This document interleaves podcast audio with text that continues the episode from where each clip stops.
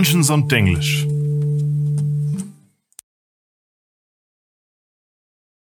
Du Aaron, Ja, willst du einen Schneemann bauen? nein, mir ist, mir, ist, mir ist so kalt heute, Marie. Es ist so kalt hier in unserer Wohnung. Ja, aber dann musst du es loslassen. Stopp. Lass los. Lass Nein. jetzt los. Weißt, weißt du, warum mir halt so kalt ist, Marie? Weil ich die Eiskönigin Elsa bin und du bist meine Schwester Anna. Ja, ich, ich wollte eigentlich mit irgendwas anfangen, von wegen Eis. So, wir werden von Lutschfinger gesponsert, aber Marie hat mir das Intro verboten, weil es zu cringe wurde. Deswegen war das jetzt Versuch zwei. Ja, Also, und ich finde ja mein Gesang, ich weiß, zweimal Karaoke singen. Und jedes Mal fanden die Leute cool, wie ich gesungen habe. Ich finde dich auch cool, Marie, aber das ist nicht so cool wie das Thema unserer Folge. Es geht nämlich um das schöne, das beliebte und das fantastische Icewind Dale. Und damit meine ich das Tal, das Eiswindtal, nicht das Computerspiel. Es gibt nämlich auch das ein oder andere Computerspiel, das sich im Eiswindtal ähm, Befindet. Abspielt. abspielt. Genau, weil das, also das Spiel befindet sich natürlich nicht im Eiswindtal, es befindet sich in der physischen Welt. Jedenfalls, beim Eiswindtal ist der Name Programm. Es ist eine sehr, sehr kalte, fast arktische Gegend an der nördlichsten Spitze der Schwertküste. Also kalt, kalt. Während es da in den schönen Sommern tatsächlich noch so zwischen minus 10 und 20 Grad hat, oder zumindest haben kann, wird es in den Wintern dort schnell mal minus 20, minus 30, minus 40 Grad kalt.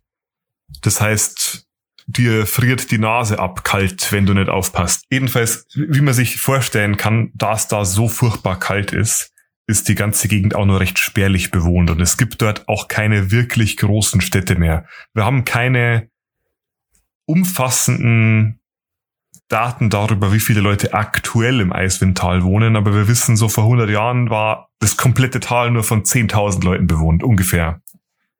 Die größten Städte dort, Bryn Shander, East Haven, vielleicht kann man Tagos noch dazu zählen, haben alle weit unter 10.000, beziehungsweise höchstens mal so 5.000 Einwohner. Und in der Regel sind es deutlich, deutlich weniger. Also nach heutigen Standards eher vergleichbar mit irgendwie einem größeren Dorf. Ich, ich zum Beispiel bin auf dem Land aufgewachsen, in einem ziemlichen Kaff, aber sogar unser Dorf hatte mit, mit Umkreis so 4000 Einwohner. Aaron, du kommst nicht aus dem Dorf. Natürlich. Nein, das Ruder, ist kein Dorf. Ruderting ist voll das Dorf. Das ist kein Dorf. Das ist bestimmt irgendwie so Markt oder sowas. Es ist eine Ich komme aus dem Dorf. Gemeinde ist es. Ja, dann ist es kein Dorf. Ich komme aus dem Dorf. In meinem Dorf haben 500 Menschen gelebt. Ja, ich meine, man muss dazu sagen, Marie kommt aus dem Wald. Du, Aaron, Ruderting ist ungefähr fünf Kilometer vom Bayerischen Wald entfernt. Das zählt nicht. Ruderting ist eine Gemeinde. Genauso wie die größeren Gemeinden im Eiswindtal Gemeinden sind. Nur, dass sie sich selber Städte schimpfen, was meiner Meinung nach keine zutreffende Bezeichnung ist für zumindest acht der zehn größten Hey, Städte. Freyung ist auch eine Stadt und Freyung hat 5000 Einwohner. Sehr gut, Marie. Jedenfalls ist es im Eiswindtal so, zehn der größten Siedlungen haben sich zu einem Städtebund zusammengeschlossen. Und der übernimmt die politische Verwaltung und die Organisation der Handelsflüsse sozusagen als Konföderation und macht das Ganze ein bisschen einfacher. Und dieser Bund schimpft sich selbst die zehn Städte. Bekannter ist er wahrscheinlich als die Ten Towns, weil sehr lange Zeit wurde das Ganze einfach nicht übersetzt.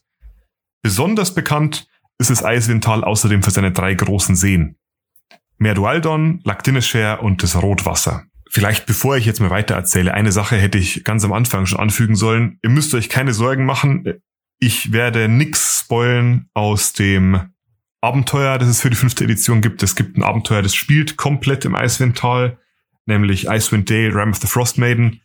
Ich werde allerhöchstens so viel sagen, wie hinten auf dem Rückentext von dem Buch draufsteht.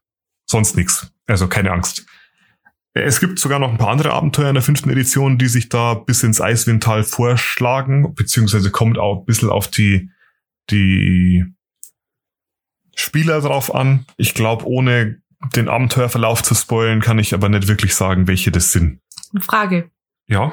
Ist der Rotwassersee wirklich rot? Nö. Traurig. Der hieß früher auch anders. Warte, ich könnte mir vorstellen, warum er Rotwasser heißt. Vermutlich, weil so viele Menschen darin umgekommen sind. ja, der Klassiker. Es gab da mal eine große Schlacht und Aha. das Blut wurde rot äh, der, äh, der See wurde rot gefärbt vom Blut der gefallenen Krieger und seitdem ist es das Rotwasser. Fantasy-Autoren sind so vorhersehbar, es ist der Wahnsinn. Ja, also der, der größte der drei Seen ist der Merdualdon. Das ist der größte und der tiefste. Und das Rotwasser ist der kleinste. Lac d'Inisher ist so in der Mitte. Und Merdualdon ist auch so ein bisschen, ja, der, der Touristenmagnet der Region. Wenn man Bryn Shander, die Hauptstadt der zehn Städte, wenn man so will, nicht den Touristenmagnet nennen möchte. Abgesehen davon gibt's den Shengan River, der die Seen untereinander verbindet. Und damit stellt er auch eine der wichtigsten Handelsrouten da im, im Eiswindtal dar. Wobei es so ist, wenn es da zu kalt wird, dann sind die Seen und der Fluss zugefroren. Das heißt, die Region ist sehr stark auch einfach auf Karawanen angewiesen, die zu Fuß oder zumindest zu Pferde ihre Waren hin und her transportieren. Jetzt kann man sich vorstellen, da oben gibt's relativ wenig Möglichkeiten, Landwirtschaft zu betreiben. Das heißt schon mal mindestens zwei Sachen. Die Leute dort sind, was Essen angeht, sehr stark auf die Fischerei angewiesen. Das heißt, die leben von den Seen. Und sehr, sehr viele Sachen müssen sie auch schlichtweg importieren. Das heißt, der Handel spielt eine, eine große Rolle für das Eiswindtal. Und es war schon immer eines der wichtigsten Handelszentren da oben. Auch wenn es so ein bisschen abgelegen liegt. Eine der Hauptwaren, die das Eiswindtal exportiert, sind sogenannte Screenshawings. Da gibt's keine ernsthaft gute deutsche Übersetzung dafür. Es gibt nämlich eine mächtige Wesenheit, die es nur im Eiswindtal gibt. Knochenkopfforellen.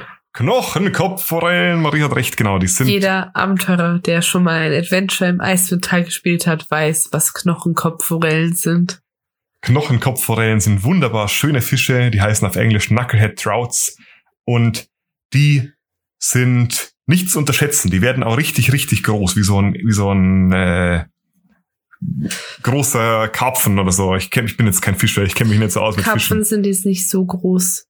Also, ich würde sagen, die sind schon echt groß, diese Knochenkopfforellen. Wir haben ja auch Miniaturen von denen hier rumstehen. Da machen wir ein paar Fotos für Insta. So, so Ja. sieht's aus. Und die sind halt, also das ist halt nicht ohne die zu fangen. Das kann schon echt daneben Ja, gehen. also- die könnte ich ins Wasser ziehen. So eine richtig große Knochenkopfforelle, die kann größer sein als ein Kind auf jeden Fall. Und die Sache ist die, da die so groß sind, haben die auch sehr, sehr viele Knochen drin. Und Knochenkopfforellen, Knochenschnitzerei ist eine eigene Kunstform geworden da im Eiswindtal. Aber Fische haben doch gar keine Knochen.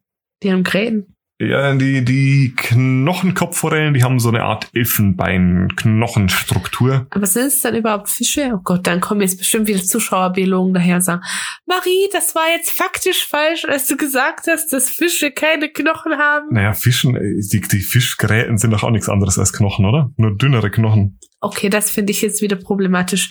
Auf jeden Fall, aus denen kann man hübsche Sachen schnitzen. Jetzt bin ich, jetzt muss ich, muss ich mein Discord-Profilbild jetzt zu einem, zu einem Fisch mit einem Herz rum ändern. Ich, ich, ich reite mich von A nach B, vom Regen in die Traufe. Ähm, ja, diese Knöchelschnitzerei nennt sich Screenshanding. Und es gibt da auch quasi so ex- extra Künstler, die das zu ihrer Lebensaufgabe gemacht haben, da schöne Sachen zu schnitzen. Und da gibt's wirklich coole Sachen. Also das sind in der Regel mehr dekorative Objekte. Natürlich kann man aber auch tatsächlich funktionale Sachen draus machen, kleine Messerchen etc. Ich finde das gerade super witzig, wenn du bedenkst, du lebst so in dem Tal, da gibt's nix. Alle hungern und du bist so, schnitzen, das hält meine Familie am Leben. ja. Ich meine, du hast da jetzt eh gerade was angeschnitten. Da gibt's relativ wenig. Es ist super kalt, es ist super abgeschnitten. Warum wohnen da überhaupt Leute? Was wollen Leute da? Und das ist eine sehr, sehr berechtigte Frage. Und die kurze Antwort ist, im Eiswindtal wohnen vor allem Leute, die keine große andere Wahl haben. Das heißt, man kann die, man kann die, die Bewohner des Eiswindtals eigentlich in drei Gruppen aufteilen. Einmal die Leute, die da geboren sind, oft sehr arm, haben auch nicht große Möglichkeiten, da wegzuziehen. Und wenn, wenn du die Möglichkeit hast, ich meine, du willst jetzt auch nicht deine Familie zurücklassen.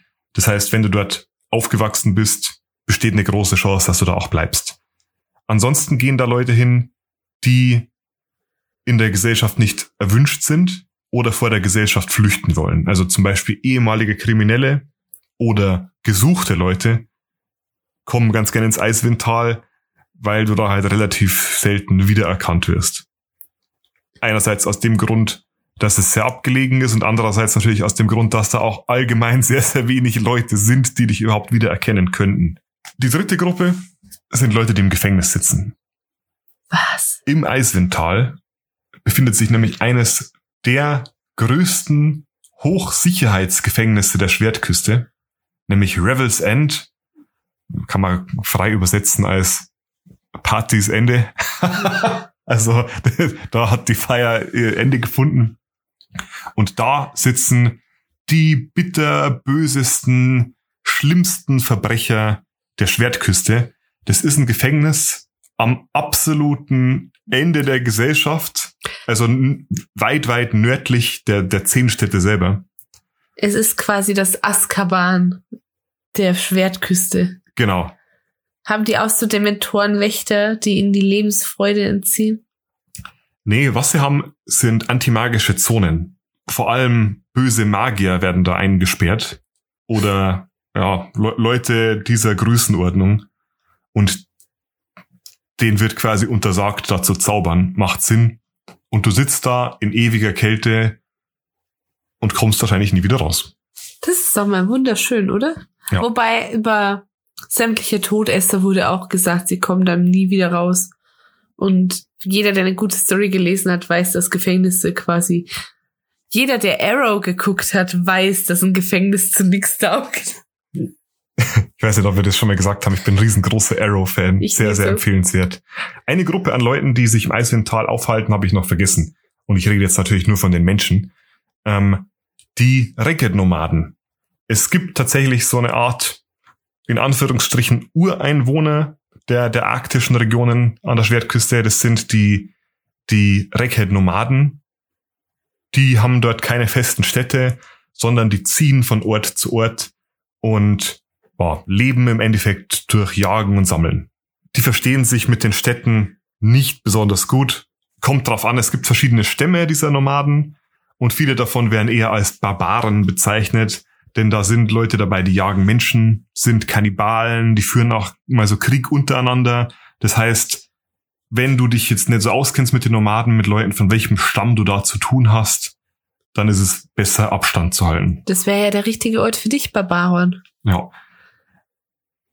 Was ich jetzt natürlich unterschlagen habe, sind die ganzen anderen Einwohner des Eiswindtals, die es da noch so gibt, außer den Menschen selber. Da leben nämlich nur alle möglichen Monster. Also es gibt da Yetis, es gibt Verbeeks, das sind so, ah, so eine Riesenunterart, die nur da im Eiswindtal lebt oder vor allem hauptsächlich dort. Boah, es gibt doch da diese Säbelzahnkatzen diese weißen. Die Klippenkatzen heißen sie auf Deutsch. Auf Englisch sind es die Crag Cats. Genau. Ganz, ganz böse. Die, die Crackcats. Craig mit G ohne CK. Also keine Crack Cats. Keine Crackheads, sondern Die Crackcats. Crack Cats. Das ist quasi fast so gefährlich wie in einer amerikanischen Vorstadt, nur dass du da vor anderen Crackheads aufpassen musst. ähm, die Berge, die das Eiswindtal an der Südseite umschließen, das ist der Grat der Welt, die werden bewohnt von bestimmten Riesenunterarten und insbesondere von den Goliaths, aber auch eine große, eine große Sammlung von Orks wohnt da. Also man kann da schon auf Leben stoßen, wenn man danach sucht. Aber die Leute, die da so wohnen, die bleiben halt hauptsächlich so ein bisschen für sich und die, die nicht für sich bleiben, die willst du nicht treffen, weil das sind dann Yetis, böse Katzen, die dich fressen, irgendwelche Frostriesen, ähm, Eistrolle, ja. Ich meine, es Alles gibt, angenehme Kreaturen. Es gibt noch die Eiswind-Kobolde, das ist so eine spezielle Kobold-Unterart, die dort wohnt. Die haben eher mal helle Haut, manchmal so weiß, blau, grautöne. Süß. Und da gibt's welche, die sind nett, die verstehen sich mit den Menschen. Es gibt aber auch welche, die sind böse und können mit den Menschen nicht so gut arbeiten für irgendwelche weißen Drachen, die da ihr Unwesen treiben. Ähm, die sind natürlich auch eine Sache. ähm, weiße Drachen, die Eisdrachen, die wohnen am liebsten da, wo es kalt ist. Und wo ist es kalt? In den vergessenen Reichen im Eiswindtal. Das heißt, es gibt da durchaus den ein oder anderen antiken weißen Drachen, der da sein Unwesen treibt. Coolio. Aber Aaron, jetzt kommen wir zur Lieblingsteil meiner Folge. Was ist denn die Geschichte vom Eiswindtal? Ich wusste nicht, dass, dass dich die Geschichte der Orte immer so interessiert, aber gut, dass du es anschneidest. Ich habe ja vorher schon in Anführungsstrichen die Nomaden als die Ureinwohner des Eiswindtals bezeichnet. Stimmt so nicht so ganz. Die sind nämlich auch erst seit ungefähr ja, dreieinhalbtausend Jahren dort. Ja, erst. Im Jahr minus 2100 talisischer Zeitrechnung, also nochmal zur Erinnerung, wir befinden uns gerade so am Ende des 15. Jahrhunderts. Da sind illuskanische Flüchtlinge das erste Mal ins Eiswindtal migriert. Und Illusk ist die Stadt gewesen, die da stand, wo heute Luskan steht. Also die nächstgrößere Stadt im Süden des Eiswindtals, wenn man so will. Äh, wenn man so will. Ist heutzutage so ein bisschen verschrien als Piratennest und so. Aber ist durchaus ein großes Handelszentrum. Und damals hieß die Stadt nicht Luskan, sondern Illusk. Und die wurde überfallen von den Riesen und von den Orks. Komplett überrannt. Und einige Leute haben gesagt, das tun wir uns nicht an. Wir fliehen in den Norden. Und diese Leute wurden dann später zu den Regget-Nomaden. Im Endeffekt ist dann ganz, ganz lange Zeit nix mega Interessantes passiert. Also Was hier und da mal? Kleinigkeiten. Über 3000 Jahre lang. Wild. Die wirklich nächste interessante Sache, die ich in meinen Notizen habe, ist im Jahr 1269. Da gab es ein Event, das war bekannt als das große Tauen. Und äh, hier an der Stelle, ich beziehe mich jetzt viel auf die Lore aus den Romanen. Also falls ihr die Romane von Salvador noch lesen wollt, da, das, ich, ich greife so ein paar Sachen voraus. Aber ganz ehrlich, die Romane sind inzwischen auch 20 Jahre alt, also irgendwo muss ich meine Lore hernehmen. Jedenfalls im Jahr 1269 kam ein Totenbeschwörer ins Eiswindtal. Der nannte sich selbst Damien Morenius. Und warum kam er dahin? Er wollte Experimente an Menschen durchführen. Und hat sich gedacht, diese Racket-Barbaren, die vermisst eh keiner und vor allem kann ich da mal so richtig menschenverachtende äh, Sachen machen, die mir im Süden keiner durchgehen lassen würde. Ja, ich meine, was tut man sonst so in seiner Freizeit? Ich Ja. meine, Also, ich muss gar keine, gar keine Details nennen, aber der Typ war halt Nekromant, deswegen kann man sich vorstellen, in welche Richtung diese Experimente da gingen. Leider wurden seine Pläne so ein bisschen durchkreuzt, nicht weil seine, seine Experimente schief gingen, sondern weil seine Frau ihn verlassen hat für einen der Nomaden. das ist Karma, Nix Schlimmeres könnte ich mir vorstellen. dass ich dich für den Nomaden verlasse. Ja, du, an unserer Wohnung, da zieht, zieht jetzt bald so ein Barbarenstamm vorbei und ich denke mir so, ich habe zwar den Barbaron, aber ich könnte auch den richtigen Barbaren haben. Barbaron. Ähm, jetzt ist es so, Marie, wenn du ein böser Totenbeschwörer bist und deine Frau geht dir fremd mit deinem Experimentsobjekt, was machst du dann? Ich dreh du. Drast durch, genau. Und das hat der Damien Morenius genauso gemacht. Und er hat wild, um, wild angefangen, Teufel zu beschwören und so weiter. Und dann, weil er so enraged war, ging seine Beschwörung schief. Und zwar richtig schief. Und er hat ein kleines Portal in die neuen Höllen geöffnet. Oh, Und das Höllenfeuer hat angefangen, den Permafrost im Eiswindtal zu schmelzen. oh. Und gewaltige Überschwemmungen haben angefangen, große Teile des Tals zu zerstören. Und Leute sind gestorben und es war echt nicht so schön da zu der Zeit. Ja, dann kam so ein bisschen die ganz große Story rund um die, die Salvador-Romane. Und was ihr da wissen müsst, ist, es gab einen gewissen Belhifit, der hatte ein super, super mächtiges Artefakt, das Karen Shinibon. Das ist so ein ja, Ding, das kann alles, was der Autor so möchte, macht böse Sachen. Also es geht spezifischer. Ist das Jedenfalls- ein Buch? Nee, nee, das Crenchini-Bon ist ein Artefakt. So eine Art. Ich habe mir das vorgestellt wie den Darkhold. Nee, das Crenchini-Bon war es in der Essenz eigentlich eher sowas wie ein Kristall, der viele verschiedene magische Eigenschaften hatte.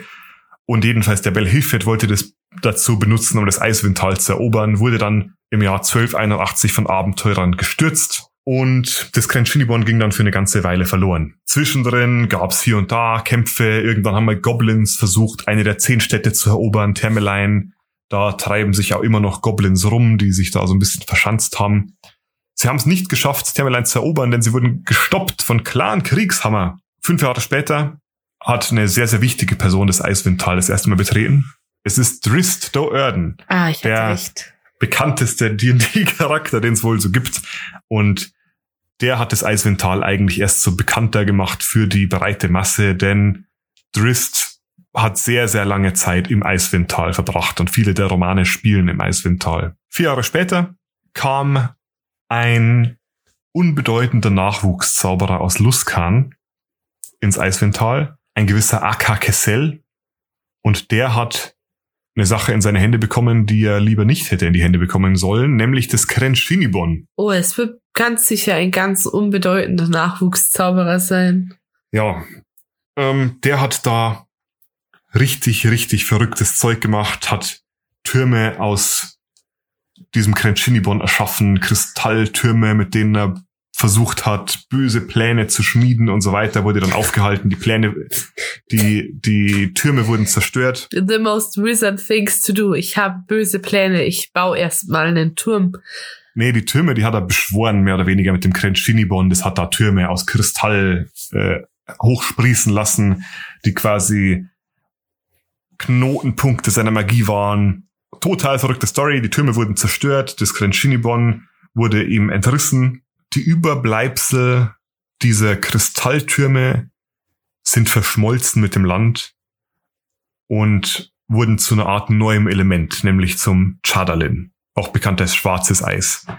Muss man auch ein bisschen vorsichtig sein. Es gab streng genommen früher schon Chadalin im alten Netherreal, aber erst jetzt wieder im Eiswindtal kam das Zeug natürlich vor und es hatte ganz, ganz besondere Eigenschaften. Also es sah erstmal aus wie Eis, aber glänzend schwarz und es hatte eine Bearbeitbarkeit eher wie Metall. Es, es ist auch nicht geschmolzen und du konntest schmieden zu Rüstungen und zu Waffen und es hat Magie aufgesaugt wie ein Schwamm. Das heißt, es war sehr, sehr leicht zu verzaubern. Und nicht nur das, es hat auch nach und nach Magie aus seiner Umgebung in sich aufgenommen.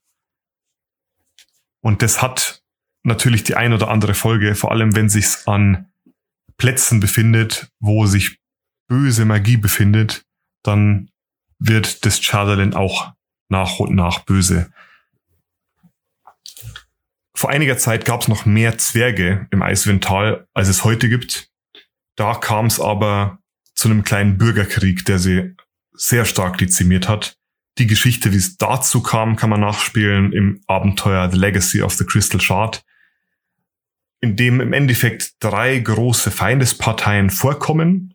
Und ich möchte auch hier nicht zu viel vorwegnehmen, aber eine der Geschichten dreht sich um diesen Konflikt im Zwergental, das heutzutage nur noch so ein Überbleibsel seiner selbst ist. Es gibt zwar noch ein paar dort, aber nicht mehr wirklich viele. Die andere Geschichte dreht sich um Politik in den zehn Städten. Und die letzte Geschichte hat mit dem Akakesel, dem bösen Nekromanten, zu tun. Ja, viel mehr kann ich eigentlich nicht sagen. Das ist der Standpunkt. Das Schwierige ist halt, dass das Eiswindtal nicht so viel Population hat. Und die einsteigenden Events, die es gibt im Eiswindtal, wären alle Spoiler für die Adventures. Es gibt ja Legacy of the Crystal Shard und Icewind Dale Rime of the Frostbane, die sich hauptsächlich da befinden. Und wenn man da jetzt irgendwelche Ereignisse von erwähnt, wäre das unweigerlich ein Spoiler für eines von beiden. Das macht es ein bisschen schwierig, da Naja. viele Events zusammenzufassen. Und im Endeffekt ist das der Punkt, wo wir jetzt sind in der fünften Edition. Viel mehr kann ich nicht sagen, ohne noch aus den Abenteuern was vorwegzunehmen. Aber was ich sagen kann, ist, ich finde das Eiswindtal super. Und ich finde auch das Abenteuer Ram of the Frost Maiden super. Es ist allerdings nur was für eine Gruppe, die sich auch wirklich drauf einlässt. Also wenn ihr eine Gruppe seid, die hauptsächlich Spaß hat beim Spielen und viele Witze macht und die Sachen nicht ganz so ernst nimmt, dann ist das Abenteuer eigentlich nicht so wirklich was für euch. Das funktioniert hauptsächlich dann, wenn die Gruppe auch bereit ist, so ein bisschen ein ernsteres Abenteuer zu spielen. Gut, aber eigentlich geht es ja nicht um das Abenteuer, sondern um das Tal an sich und damit bin ich durch. Okay. Hast du noch Fragen, Marie? Nee. Ähm, aber das Rating wäre jetzt noch wichtig. Ja. Auf einer Skala von einer bis zehn Städten, was gibst du dem Eiswindtal? Ich gebe dem Eiswind-Teil eine 8,9. Nice. Ich fand es super cool, da drin zu spielen. Ich mag das auch. Ähm, und das, was ich von Icewind der Rime of the Frostmain gespielt habe, hat mir auch sehr viel Spaß gemacht. Genau. Ich möchte noch eine Kleinigkeit sagen, bevor wir die Folge zu Ende bringen. Ich bin im November und im Dezember sehr viel am Reisen. Dementsprechend müssen der Aaron und ich Folgen vorproduzieren und können nicht mehr so, wie soll ich sagen, punktgenau auf Ereignisse eingehen, die sich jetzt die nächsten Wochen ereignen. Also, wenn wir jetzt eine Folge haben und es käme irgendwie was Aktuelles und es wäre aktuell eine Diskussion dazu in unserem Discord oder in unseren Kommentaren, dann können wir darauf nicht eingehen, weil wir vorproduzieren müssen. Aber wir können euch immer noch auf Discord antworten. Guter Punkt. Wenn ihr in unser Discord wollt, findet ihr den Link In unserem Instagram. Unser Instagram heißt Dungeons und Denglish. Wir sind auch auf YouTube als Dungeons und Denglish. Ihr könnt uns aber genauso gut auch eine Mail schreiben. d und at gmail.com. Ganz wichtig ist das zweite D nach dem und. Und das war's. Das war's für heute. Genau. Genau. So, Ich bis bald. bin's, Marel. Und ich bin Aaron. Wow. Grammatikalisch korrekt, Mann.